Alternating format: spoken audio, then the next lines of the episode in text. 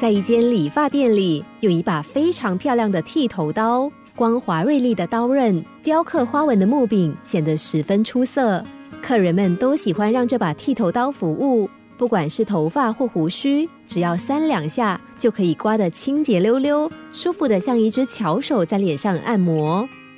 有一天，主人出门办事，剃头刀突然兴起一股念头：自己工作那么久了。每天望着玻璃窗外的街道，却从来没有到外面的世界冒险，一定得出去闯荡一番。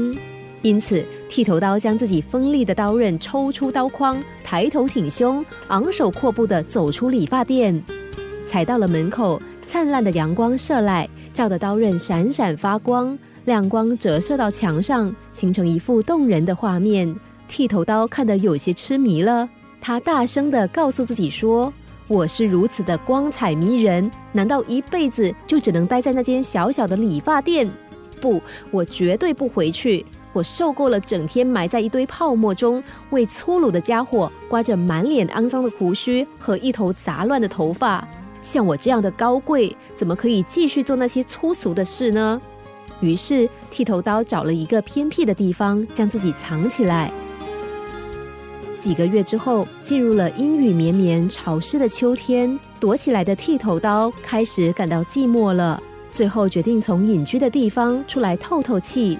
当他站起身子离开阴暗的角落的时候，突然大叫一声：“哎呀，不得了啦！”原来剃头刀的刀刃变钝了，而且还长满铁锈，连漂亮的刀柄都被蛀虫给咬出一个一个的洞。太阳再也无法在刀刃上映出光芒了。剃头刀跌坐在地上，难过的放声大哭。他想到，曾经他的主人是如此珍惜他，那么肯定他的工作能力，每天把他照顾的好好的。但看看现在的他成了什么样子啊！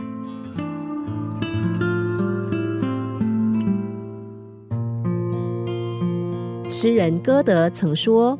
即使是最伟大的天才，如果他把一切都归功于自身，那么他将无法再前进一步。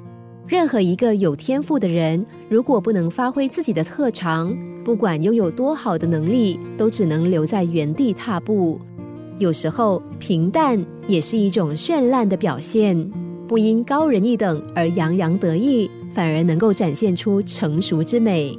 每一个人都是一块美玉。唯有保持柔软的心态，经过多次的磨制，才能散发出光彩。